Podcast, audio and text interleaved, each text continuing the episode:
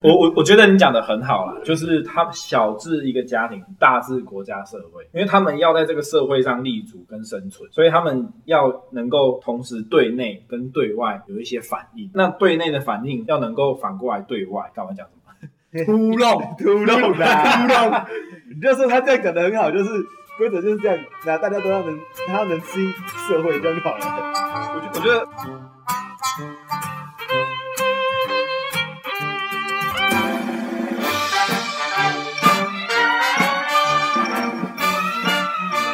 好，各位朋友晚安，大家好，我是特务局，欢迎收听涉世未深。我前一段时间去朋友家里做客， 然后他就问我说要不要喝酒，我就想说，因为他爸妈还在啦，然后我就想说，看要喝酒这么爽，然后他爸妈就跟跟我们一起喝啦。那我才发现说，原来他们家每一次吃完饭都会喝酒，不论吃什么，不论吃什么。那如果他晚餐吃烧酒鸡，他吃完还在喝；对那如果吃烧酒鸡加醉鸡加姜母鸭，吃完再喝。我没看过啦，谁一餐吃那么多啊？他们家几个人啊？ 我我是没看过啦，反正就是就是，我就发现说，哎、这是他们家特有的一个习惯。那我后来就发现说，每一个家都有独特的一些习惯，这样子。那你们有吗？嗯，我们家的哦，我们家比较特别是小时候就会规定说，你吃饭不可以出声音。吃饭不能出声音，可对是，你在吃东西，你必须要吃刚好你一口的量，你不要吃太多，然后嘴巴不可以打开，然后喳喳喳喳喳喳喳喳这样。你说这样吗？ Yep，我超讨厌这种声音。对，所以导致我我就是也是算我们家的规定，然后后来养成习惯，长大之后看到别人那个的时候，我就会亲他白眼这样。我们家好像也会，然后但是但是规则都会有特例，特例是我爸，我妈说因为我爸赚钱，所以我爸可以吃这吃东西出声音。 对，我们家比较简单，然后呃很明显的、很明确的规则就是规定啊，就是这样，吃东西不可以出声音。所以你出去外面跟朋友吃饭，如果那朋友吃东西的习惯是在那边一直发出声音，你会很不爽吗？我会直接出声制止。 我是已经不能，有点像洁癖那种感觉，我已经不太能接受人家吃东西出声音了。我觉得这第一种是礼貌，第二种是你嘚嘚嘚啊，你东西喷出来怎么办？喷到我的饭里，我还要不要吃？那如果你看影视作品的时候，嗯，就电影里面，然后那个人吃饭是这样子，你会觉得有点不悦吗？谁会去纠正电影啊？ 不是纠正，就是你看到那个画面，你会觉得哦啊，怎么你就涌涌起一股不爽的心心情？影视作品基本上我没有看过，你仔细想想看，你看过的电影或者是电视剧，基本上不会有人吃饭出声音。有啊，那个啾啾不是有一个人用舌头在那边弄樱桃，那个，那不就发出声音吗？如果有的话，我当然我会不开心啊，甚至我会跳过了。但基本上我目前看到现在，比如说一些电影或者是电视剧，都不会都没有，我都没有印象我有看过类似的画面。所以对看电影、电视剧这个规则没有对我有影响啊。 哦，那你有什么？你家有什么规定是让你觉得你跟其他人不一样的吗？或者是很明显有被规范住的感觉？单单纯吃饭好了，我们就讲吃饭。你们家吃饭有什么特别的习惯还是规定？有一个，但我觉得这个是属于蛮多传统家庭都有的，虽然我家不传统啊，就是不能把，多不传统，我等一下讲，就是不能把筷子跟汤匙插在饭上面。啊，这个我家也有。那个就是脚尾饭啊，那个是禁民俗禁忌吧？对啊，对啊，所以就只有这样而已，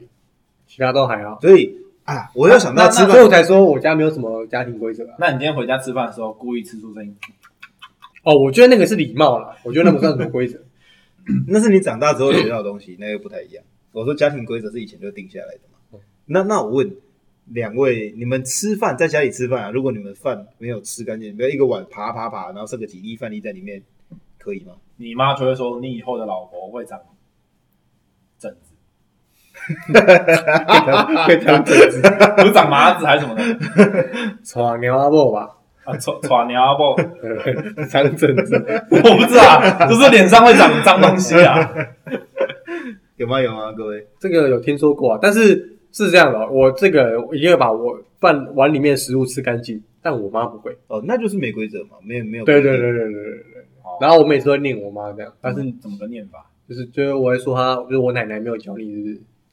这这么呛哦，对啊对这啊么呛，他们家的忍道就是有话直说。对啊，所以我还说我温们州话家不，敢改了。所以我才说我家没有什么规则啊，就是这样，我家非常的自由，一切以讲道理哎没规则也是一种规则吧， 以就前是有自以前才由觉的得自由的发话权，嗯是吧？这我就不太确定了。 那么你现在要讲佛经，是不是？ 我不信任何法，你不信任何法的法也是一种法，那你信还不信？ 那你呢？刚刚其实讲完了啊，你家有什么饭桌上的规定吗？我们家吃饭一定会看电 视，哦，你们这些没规矩的家庭啊，不是啊， 怎么说怎么说，吃饭一定会看电视，可是不是会爸妈都会说什么吃饭要专心吃饭啊？或者没有没有没有没有，这是这是有一个明确的定义的，就是你如果看卡通，大人吃饭看卡通，他们就会说你钻到电视里面去好了。如果吃饭的时候看新闻或看八点档，他们就看得津津乐道。那我觉得不像规定啊，那个比较像双重标准，对啊，你都说要有规矩，就是所有人都要遵守，对吧？那你有没有你们去别人家遇到很特别的规则？我有遇过去到别人家可以穿鞋子进去，因为基本上，呃，就我认知，就是大部分可能大家家里过了客厅或者是过了玄关之后，你就得脱鞋。那有的、我有去过那种，就是进去家里完全可以不用脱鞋，你说游民的价值公呃园， 废墟之类的。 啊，没有，我朋友某某位朋友的家，所以我去的时候其实很不习惯，因为我很不习惯穿鞋子走来走去。我要基本上光脚，我连室内拖都没有穿，所以我是真的很不习惯。就比如说你到哪里，你就是要穿着鞋子走来走去，上个厕所也要穿鞋子，那受不了。虽然诶说，哎美国人会把鞋子穿上床、诶哎呃，对我对超不能接受的。所以我觉得穿鞋子进家里这件事情，我觉得比较偏向东方，哎、西方国家。你们你们有没有看过一些网络影片？有一些 YouTuber 还是抖音什么的，就是有一些我不看抖音，抖音一响，父母白眼， 就是有一些有一些网好了，你红，你们要抖音的夜配了，抖音不会找你的，抖音不会找你。剪掉剪掉剪掉，就是你们有没有看过那个网红，就是迅速的做家事，然后影片可能不到十秒，他做好，可能丢垃圾、洗衣服，然后铺床单，然后煮菜什么的。哦我知道他是不是冲进去门口，然后丢拿拿对对，丢然后拿我我看我上次看到影片超扯，他穿着布鞋，然后他们家每一每一个地板都铺了地毯，然后他上床铺床的时候是整个脚踩上去，然后铺完就下来。我心想说，干也太脏了吧？我也不会，我也没有办法不洗澡躺床上，就是我我床旁边有一个瑜伽垫，那个就是我不洗澡休息、啊， 对对对，对，我我家也有，我家也有瑜伽垫。我的话，我一定要洗澡才能上床，但我有我有我的规则也有例外，就是我女朋友可以随便。啊，对我曾经有想过，我觉得那不叫规则啊，那叫马斯狗。好了，我自己对我自己床的规则是一定要洗完澡才能上床，但是呢，因为我工作的关系，所以有时候我会是洗完才回家。以前我洗完再回家，我还会再洗一次，但因为最近近期工作真的比较累，比较忙，所以我会在呃工作地方可能洗完澡之后回家，我可能就不会洗澡了，或者是不洗头只洗澡这样，不洗头只洗澡。因为洗头比较麻烦啊、我因为我现在头发比较长。我跟你以前那个状态一样，只要凡是出门过，就是你穿上便服接触外界的时候，即便只是丢个垃圾，回家都要洗澡。我我不会啦，我会换，顶多换衣服而已。呃，丢垃圾我会换衣嗯服，这我可以接受，但是我会我会冲那个外露的四肢，就是 手手脚都先洗过那。你那你跟我妈就差不多了。我从小就是被规定一定要洗完澡才能上床，是规定，是规定。因为我妈有点洁癖吧，就是嗯她这是规定，所以我们家一定要洗完澡才能上床。那个奇遇应该知道，哦不知道我我记得有一次，我跟严强，然后还有一个学弟，然后我们相约他在他家打桌游，然后他学弟工作完，工作完去他家，全身流汗，然后身上就是有流汗过后的味道。然后因为我跟严强家很近，所以我们打我打完桌游，我就打算我直接回家。他就想到在那边过夜这样，然后我就说，那你要不要洗个澡？洗个澡在他在客房睡嘛？他说哦，不用啊，我没有带衣服啊，什么之类的。我说你就去小北百货或什么买一下那种那个轻便的嗯纸纸内衣啊、内裤之类的对这样对。对，他说、哦、不用了，然后我就把眼光看向严强，他居然跟我说没差，哎好，然后来，现在讲这个话，对对对对，这是因为对客人，然后他睡的是客房，所以基本上那个床呢也不知道多脏了，他自己不介意，我就不介意。如果他不介意，他的汗会粘上灰尘，然后在那边睡觉，那我无所谓啊，反正那床不是我在睡。那你有没有你有没有想过，下一个客人就要睡他全身发臭躺过那个床呢？下一个客人不会知道这件事情。床单会换， 好吗？床单会换，反正他可只是要那不个是湿汗，他只要不会是渗湿进去那他个，只要不是湿的床垫呢就没是有霉关菌，系是不是？甚他至只要不是湿的躺上去都没有关系。我跟你说啦，那个天气他躺在那边躺久都妈流汗，你有你有去过那他家各位对不对各各位有在听的朋友们或者是听众们，那下次来我家不要睡我家客房的床，这样好吗？啊，没有他那个他他那个学弟后来有洗澡， 对，他后来就是有乖乖的去买了衣服，然后来换洗这样，哎有有这有这一块吗？我怎么有没啊印他象后来去买，哦，所以我的印象是停留在他不洗澡这件事情。哦，原来有洗，抱歉。但我蛮佩服他，就是怎么可以这么热爱打桌游，工作完也不回家换洗一下再过来， 所以我觉得我们家的规则算是比较多的，虽然说是无伤大雅，但有时候你会觉得说，为什么父母要定这个规则？嗯可是你刚刚有讲到一个部分，我蛮蛮好奇的。你说你爸赚是赚钱的那个，所以他可以无视规则，嘿，对，这听起来蛮碰撞的啊。就是你爸有特权，好，就是这样啊。我们家的餐桌有一个有趣的现象，就是因为大家的食物啊，因为可能我不知道你们家里吃饭是一盘一盘的摆出来，然后要吃自己夹，还是呃，比如说像便当那样都是分好一盘一盘的，然后自己拿自己的这样。我们家因为食物分配不均，有时候我会吃很多，然后我弟或我爸吃不到，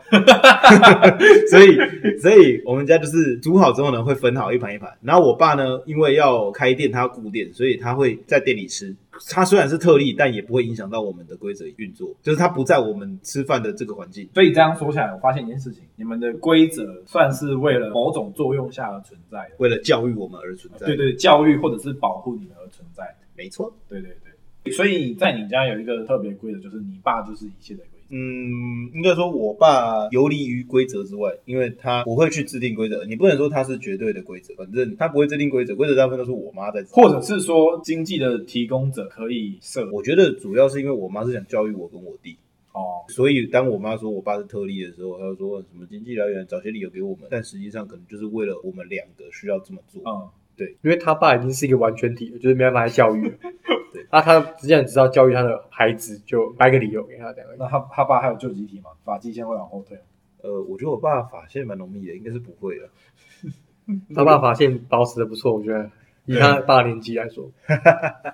我我觉得教育小孩子的规则会定的比较死，可是有时候小孩子会不知道那到底是为什么。也许你长大，比如说我长大，我就知道说哦，吃饭不可以出声音，可能会吵到别人，或者是东西会喷出来之类的。可是有时候小时候人家跟你讲的时候，你就说为什么要这样做？因为妈妈说，爸爸说就要这样做。我我教你一个方法，人家你说妈妈说，人家会以为你是妈妈宝，可以说家里有规定。 No no no no no no no！今天家庭制定规则，而且我们要以年纪是带入我们还小的时候，所以要说妈妈。哦，现在现在年纪大，你可以说家里有规定。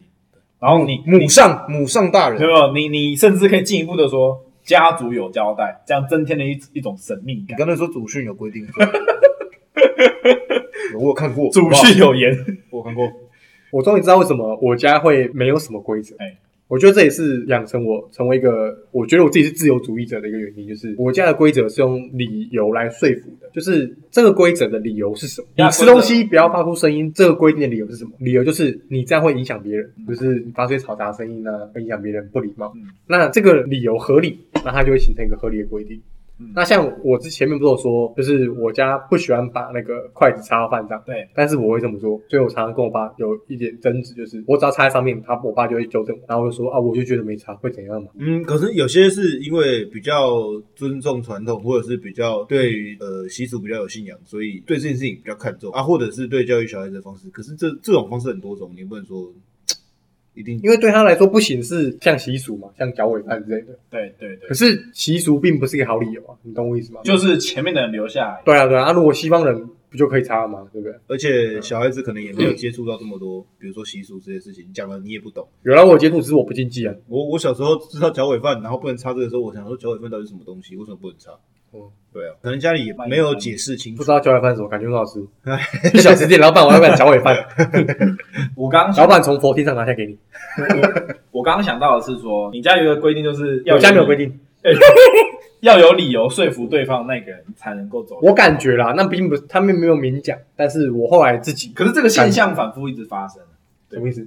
就是你就你刚刚说的嘛，你要能够有有合理的理由说服对方。呃，我自己是觉得是这样，就是如果你们家或者是我性格都比没有较，我性格比较叛逆，就是他们讲，然后我会问为什么。他们如果没办法说服我，我可能不见得会听他们的话，就是没办法建构出一个规定的默契。那会不会这种潜规则、这种默契，就是你们家的规则？没有，我当时觉得我比较我比较叛叛逆而已。哦，那那我有一个我有一个疑问，如果退回去，你爸就是以你以你爸开始往上算，嗯，就是你爸原本的家庭，那你爸会遵守一些特定的规则吗？可能会吧，因为我爷爷蛮强硬的，因为你爸的规则一定是从你爸的爸妈那边来，可能吧。咦，当然也有一些是他自己去创立的啦，但是很多应该都是从你的阿公阿妈那边来的，你说筷子不能插到饭上吗？一定是前面的人这样教他的啊。哦，嗯，是啊，是啊，对对对对对，所以你你有没有发现你爸有些特定的行为是你身上不曾有过的，但他会这样做，嗯，或者是他们那个家族的人会这样做？那他的行为大部分都是一些传统习俗的行为，比如说扫地要从外面扫进来，你知道这个吗？我不知道哦，这我知道，我不知道啊。就是扫地要从外面扫进来，是一种把把那个东西把财气扫扫进进来来，可是你吵架也是脏东西耶，啊，我扫地我就随便乱扫，反正扫完就好，对啊我没没有在管。阿、啊、就就说啊，恋爱那扫那扫那扫啊，我也不会理他。好，但他这个都是一些通则了，对对对，是台湾民间习俗会有的。大家都有的。嗯，也不是说大家都有，就是讲出来可能十个里面七八个、六七个，没错知道没错这样嗯，我我刚才想到一些比较不一样，就是有些爸妈会看手机，就是尊重财产这件事情，或者尊重隐私这件事情。他们一开始，我觉得他们有点被我教育到会尊重我的隐私。他们一开始会，我妈会拆我的信，然后会进我房间不敲门，但现在完全不会。所以某方面来说，是你去破除这个规那定，个不是规则啊，他们就是没礼貌而已啊。 他们哪有什么规则？好像也这么说也没我错。妈就是信寄来啊，三米家，不知道怎么先看一下，就妈撕开然后就 开。哦然对后对进这房进我房间啊，有事要跟我讲，就直接门就开进来这样而已。这种对这好像不像是规则。他反而是被我建立起规则，你知道吗？哦，对对对，你这样说对，被你建立起规则。但我觉得这也不是什么规则，这不就是很基本的礼貌吗？对，所以有时候规则、礼貌这些东西，你要怎么去判断？我觉得就是在它可以是同时存在的吧？对啊，对啊，对啊的确啦就像你刚刚说的那个吃饭不会有不会有声音，那个是的确为了礼貌而存在的规则。嗯对，但我觉得看规则一开始立意的意思，就是规则有些制定是没什么道理的，有些可能是不合时宜的。就有些家庭里会制定一些规则，我家可能没有遇到。那有些家庭制定的规则是会让人觉得莫名其妙的。那所以我觉得有些我们在看规则或者是在想有什么不一样的地方的时候，要先看它的利益，或者是他当初为什么要这样讲。嗯规则的定制到这个规则的作用，都是家庭规则的体现，不是吗？其实有一些我自己家里面有一些规则是比较不像规则啊，但它确实是个家庭规则。就是我不知道你们家处理情绪都怎么处理，像我们家就是小时候都会有体罚嘛，我不知道你们有没有体罚，但我们家有。没有。就是体罚之后，然后小孩通常都会哭嘛，然后大人就会说不准哭，你再哭我就再打你。然后你久而久这之，个是很变态。对，我觉得现在回嗯想起来是蛮变态的啊啊，你就不能够哭嘛，啊，你就会啜泣，一开始你会啜泣，然后啜泣到最后，你就会开始忍住不哭。那、打到最后的时候，你可能哭完，他一骂你，你就不哭了。到最后长大以后，你就只能够压抑自己的情绪。没办法表露出来。对对对，我觉得这个某种程度上也是一种家庭规则，反正就是他后来就会变成说，家里不可以有情绪是一种家庭规则这样子。但我不知道你们家是在这方面是怎么处理的。嗯，讲到情绪的部分，因为我小时候蛮爱哭的，然后我爸就会教训我说什么“男儿有泪不轻弹”，我告诉各位是放屁哦的，不要不要信。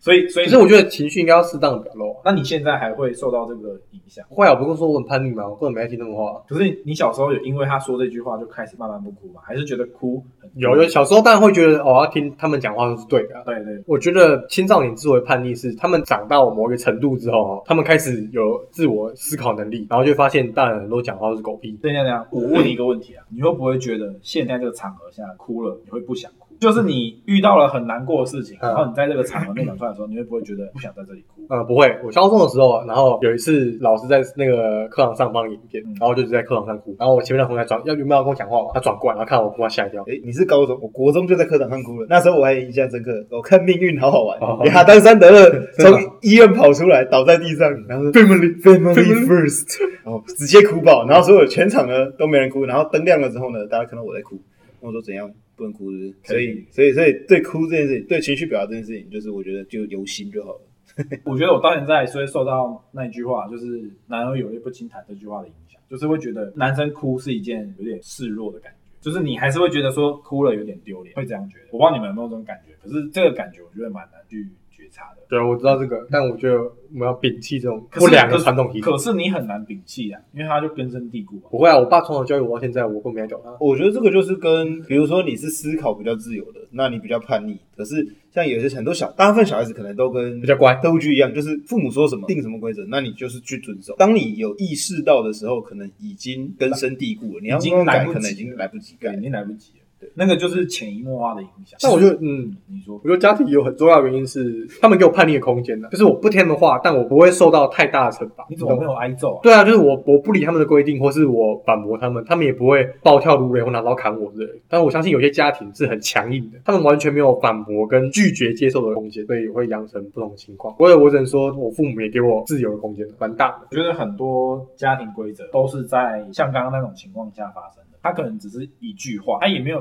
明显的规定做，只是他就是一句话这样告诉你，然后一天一天一天的讲，或者是三天两头就跟你讲一次，然后久久一次这样子灌输你一次，到最后你慢慢慢慢你就被植入这种概念。我觉得有很多家庭规则都是这样来，他不是真的明确的说出来。像我们刚刚有讲到说，在吃饭啊，或者是我们家在没有洗澡之前不能上床。那你们觉得啊，在我爸妈的眼里，他们为什么要立这一个规则？就是规定小孩子这件事情，有的时候大人会没有什么目的，他就是觉得我说了，所以你就要做。那所以你觉得他们立这个规则，是因为他们觉得我们应该要怎么做，还是他们觉得之后可以让这个规则影响我们去 改变？我觉得最大原因是因为人是群居动物，就是小至一个家庭，大至社会，然后国家，它一定要有一些默契跟规则，它会运作的顺畅。我觉得这是最根本的原因。我猜的啦，我不知道，请专业社工回答。我觉得我觉得你讲的很好啊，就是谢谢啦。对啊， 我觉得你讲的很好啊，就是一个适当的反应而已，规则就是这样子。适当反应是什么 啦？换个词，适当的反应，所以在家庭里面叫家庭规则，那如果放到社会国家，它其实就变成一种文化。比如说筷子不能插到饭上，欸你讲的这个文化你讲的超棒的啊！家庭规则可以是一种文化，当然了，我讲话当然棒了。 社工 社工你来当好了，社工你来当好了，你以后就是奇遇社工了。大学选就选错系哦。我白了学社工，你会过得很痛苦哦。啊，对啊，一定会过得很苦。根据我所知道的，我有看过一句话是：小孩子的世界观跟他的价值观就是父母，由父母不不就是父母。哦，就是父母，对，因为今天父母要给他什么价值观跟什么世界观，他就必须全部接受。当他懵懂无知，甚至还没有对这个世界有所认知的时候，规则啊，我觉得它会影响到一个人的成长。所以父母可能一开始的利益会有这样对你比较好，或者是我觉得这样比较好来立这个规则。但有些规则是不是就有点不合理了？好那所以我们绕回来，规则会影响一个人的成长，所以你们觉得像奇遇就是家庭比较自由嘛，所以你们当初是怎么样去发现这个家庭规则？我觉得发现家庭规则就是，如果是大家都有的，你可能就不会发现；可是如果是只有你有，其他人不会，家里没有这个规则的话，那你就会发现。我我举个，我刚刚有跟奇遇私下讨论了一下，我们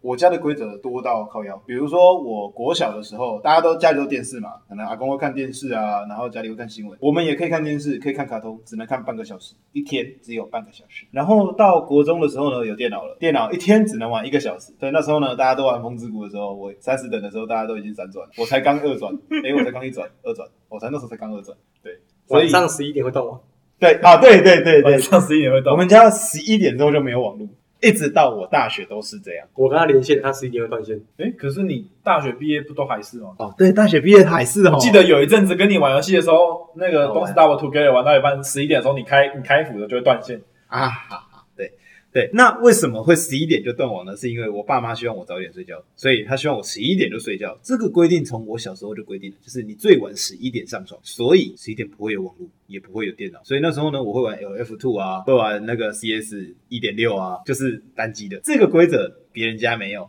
当全部的人都在用网络，你十一点一定就会没网络的时候，你就知道这个家庭规则就是为你专门设计的。嗯、像这个规则，我们就可以来好好讨论一下，为什么就是这好像听别人听起来很烂，但为什么会有这个规则？那其实也就是父母为了你好，身体健康，对，那为了你好而制定的这个规则，也许你不是很喜欢，但父母的利益一定不是要弄你。我小时候也有上床睡觉几点睡觉的规则，就是我好像国小前吧，不是八点不要睡觉，八点还九点吧。还早啦，因为因为我记得我看完一部卡通，就是那恐龙家族，你知道吗？哦，我知道，咦，啊不是那一不是不是不是不是恐龙 家不族，是那那个，长得蛮恐怖的。长得蛮恐怖的。对啊对啊对啊，嗯现在还有迷音呢，那是那是恐龙宝宝会骂干你娘，你知道吗？对对对对对，我他他是不是知道，他是那是纸黏那是人偶嘛，对不对？纸黏土的那一种的，就是它不是布偶二 D 的，对它它是三 D 的，不知道是布偶还是什么东西的。对对对对哎，现在看超恶心呢。对。然后小时候看那部，看完就睡觉。我我哦，这我看过对啊， 除了那个宝宝很可爱之外啊，那宝宝还可爱去，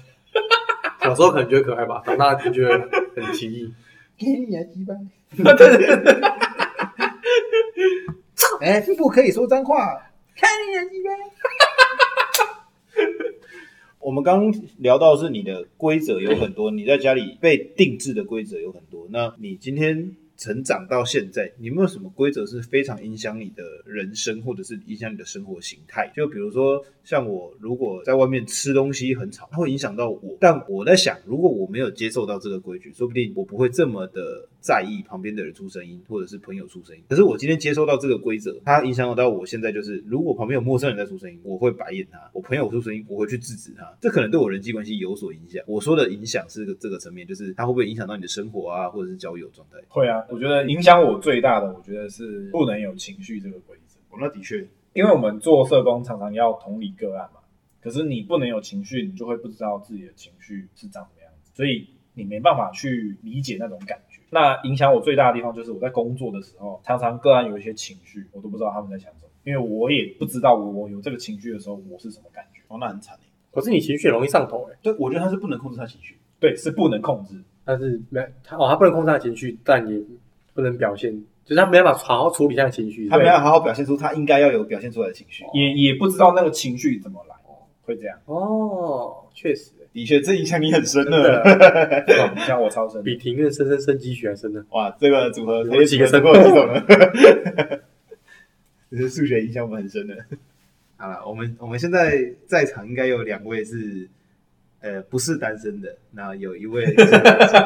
可以这样讲吗？ 那一位一位单身的先不论了，我们两位单身的，我先问一下那个特务局，你如果你们现在还没同居嘛，对不对？如果你之后跟你的另一半同居的时候，你觉得会有什么比较严重的问题？哦，我一定会跟他爸吵架。等等等等等等等，我说的是跟女朋友同居，不是跟女朋友的爸爸同居。你要不他要搞可能不清是楚啊状况？他可能想跟他爸同居啊，你说什哦么？哦然后抱歉抱歉，原来你们尊重多元性癖好不好？哭哦， 而且是多元性癖哦，不是多元性别哦。 你有没有想过，如果跟你的另一半同居，有没有可能会有什么争执啊，或者是你们两边能在意的点不一样，会出现很容易出现争执的地方？ 将来你跟你另一半打算要同居的时候，那会不会因为你们各自的成长背景、家庭规则、默契不一样而有什么摩擦？你们可预想见的，我觉得钱的问题会变成最大的问题。金你们金钱观不一样。庸俗，钱先不要 谈，谈其他的。上了金钱观、金钱观不也是是啊，我上们次今天谈，我们今天谈我想到你规上次矩，那个谈规则，你跟我谈钱，金钱不观也是是规矩，那是价，吧那是价值观，啊不是啦，我我讲一下为什么会会跟钱扯上关系啦。嗯，因为他们家有一个很特别的规则，就是他们家很常一起去做某一件事情，一群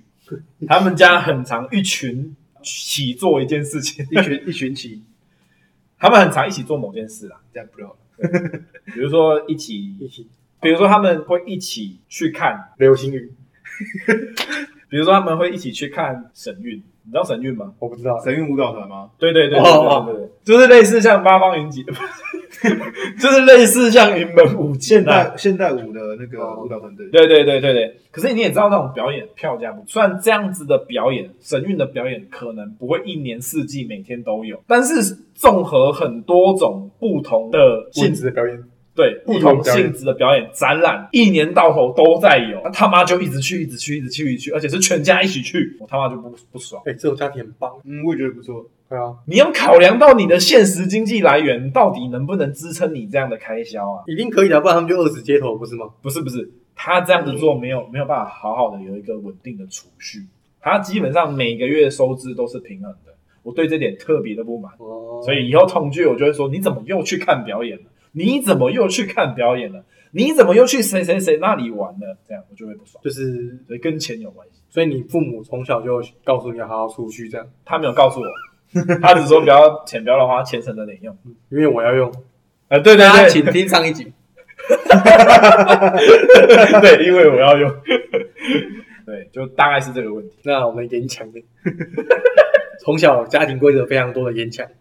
哦，我觉得家庭规则太多会影响到我长大之后有一个很明显的，就是我很讨厌规则。哦，我我觉得我刚刚有说过，我们家规矩非常的多嘛，所以其实我觉得导致长大之后反而很讨厌规矩这件事情。比如说，呃，会这就讲到我前任。我跟我前任其实就会有一些规矩上的碰撞，比如说他会比较把家里打理的一丝不苟，然后整理的一丝不苟，那钥匙要挂哪里，零钱要放哪里，什么东西要放哪里，他就会要规定的好好的。那对我来说，你只要放在比如说进门的茶几上，你只要放着东西都在那里，那就没关系。可是他就会希望钥匙要挂起来，零钱要放在盒子里之类的。那我们的碰撞就是从最微小的这种地方开始。其实我一直很难改过来，所以我觉得，反正你只要东西找得到，而且我也没有乱丢，它是在那边，只是它可能没有很整齐而已，那可能就还好吧。嗯，但是对方耿耿于怀，虽然后面这件事也不了了之啊，就可能我也改不开，勉强改一点过来，然后他也勉强适应我一点，所以就会导致有时候没放好，他也不会说什么，但有时候我如果注意到，我就会放好，就有点像我们把两边的规矩互相通融一下，互相理解一下对方。从这个微小的事情可以看一下